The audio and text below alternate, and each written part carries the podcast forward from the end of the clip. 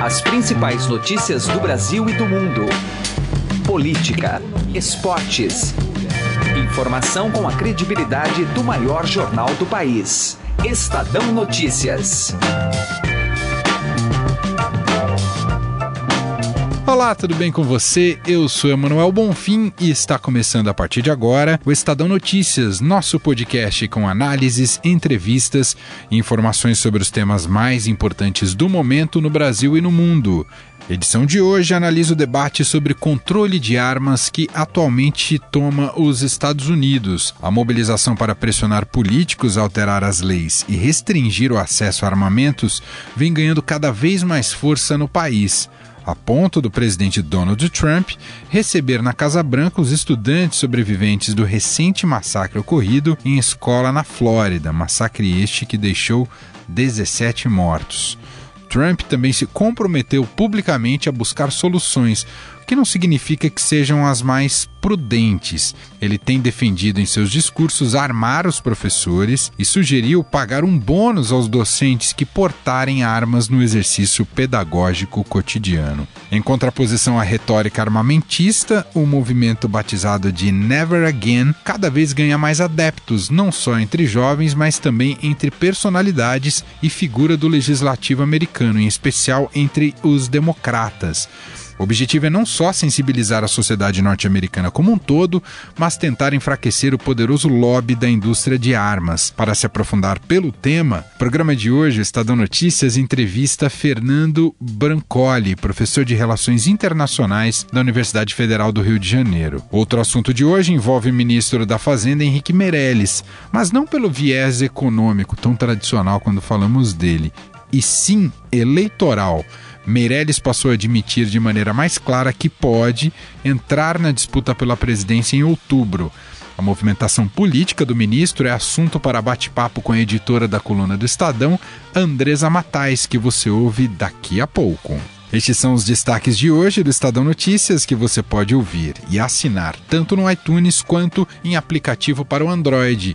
E também pode seguir nas plataformas de streaming Deezer e Spotify. Em ambas, basta procurar pelo nome do programa no campo de buscas e passar a acompanhar todas as nossas publicações. E para mandar o seu e-mail, o endereço é podcast.estadão.com. Ouça e participe. Estadão Notícias.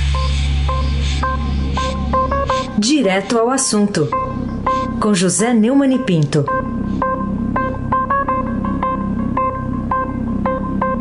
Nesta semana, a presidente do Supremo Tribunal Federal, Carmen Lúcia, marcou para o dia 22 de março a votação na Corte eh, da decisão sobre a questão do pagamento de auxílio moradia aos juízes a partir de um despacho concedido pelo ministro Luiz Fux.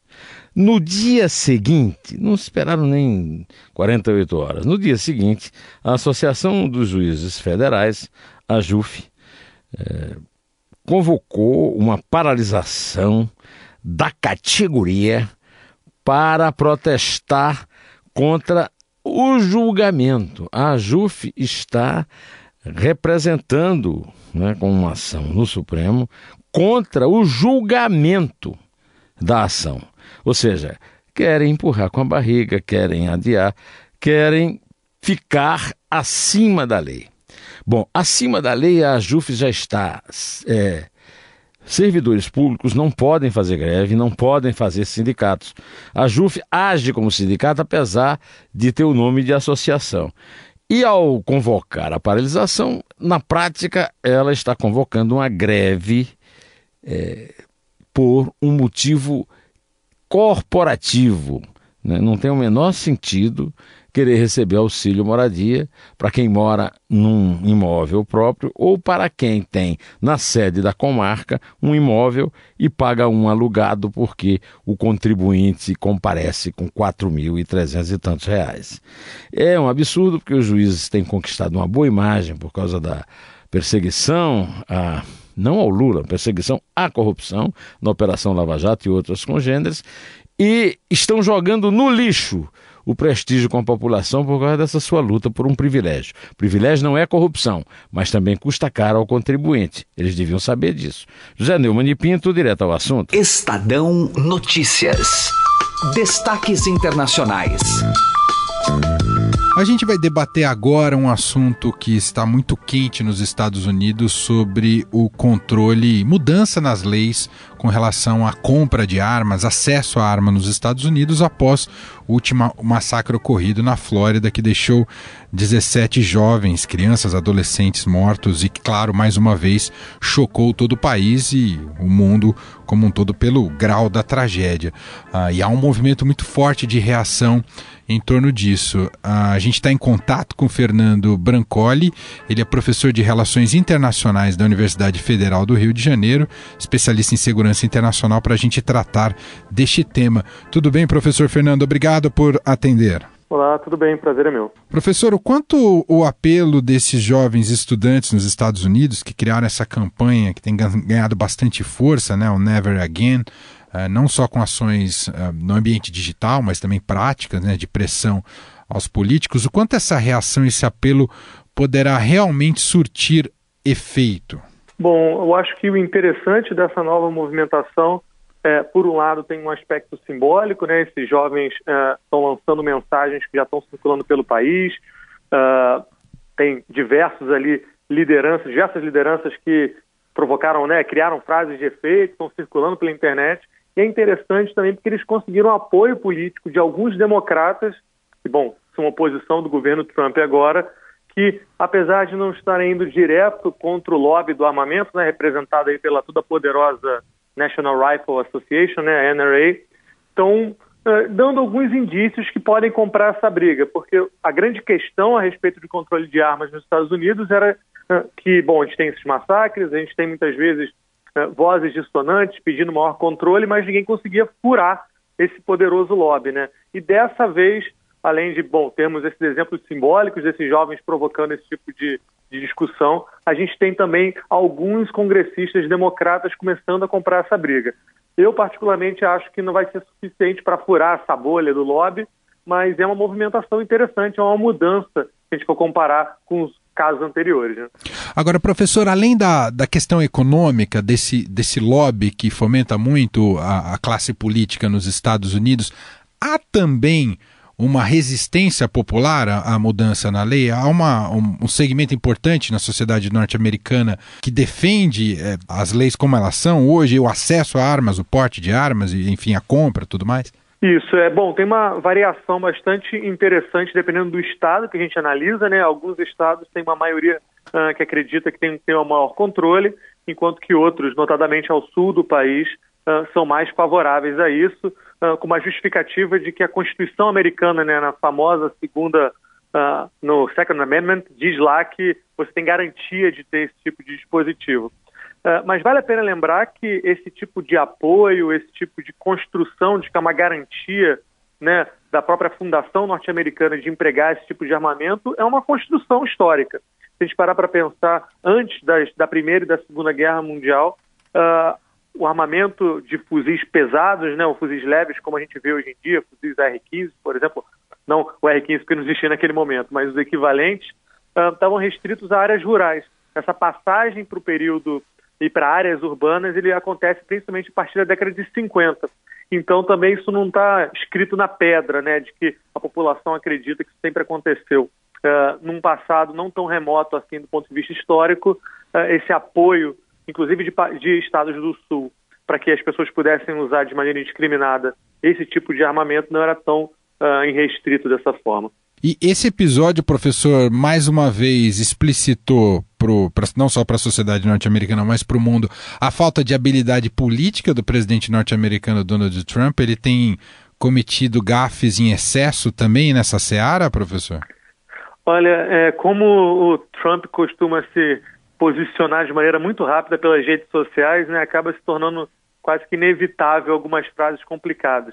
Uh, assim que teve o tiroteio nessa escola, ele fez uma declaração uh, na internet dizendo que o FBI devia estar preocupado em vez de investigar as supostas ligações dele com a Rússia, em fazer esse tipo de averiguação, o que pegou muito mal, né? Dizendo, ah, o FBI tem que procurar esses caras que vão atirar em crianças, e não se eu tenho problema com a Rússia. Foi visto de maneira muito complicada, né, pelos Uhum. detratores do Trump.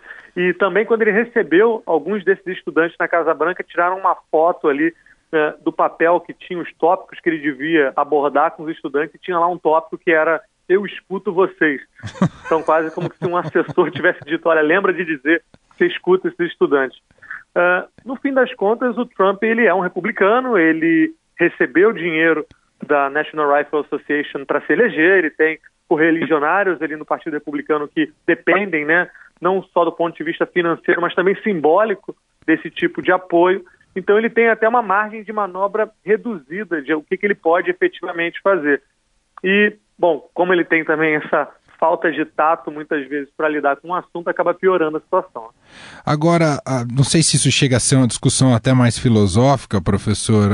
O próprio presidente norte-americano ele diz muito nos discursos quando trata desse tema e das tragédias que esse seria um problema de saúde mental.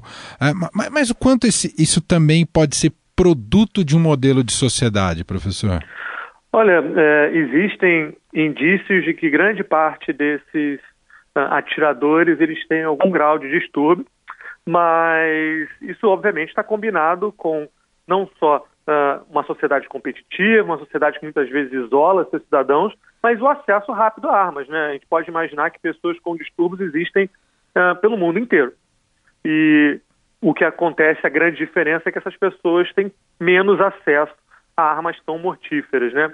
Ah, mas existe uma discussão em curso hoje nos Estados Unidos a respeito do tipo de modelo, inclusive escolar, que acaba fazendo com que pessoas tomem esse tipo de decisão, né?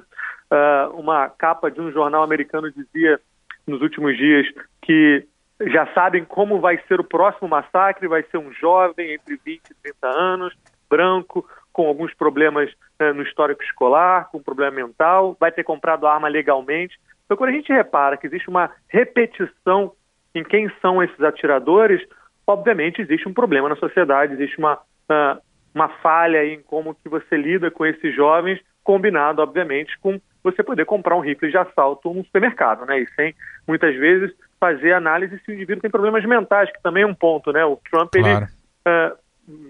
Embarreirou uma lei, né? ele bloqueia uma lei que exigia testes mais complexos para saber se a pessoa que quer comprar um armamento tem ou não problemas mentais. Hoje em dia é mais fácil para uma pessoa nesse sentido comprar.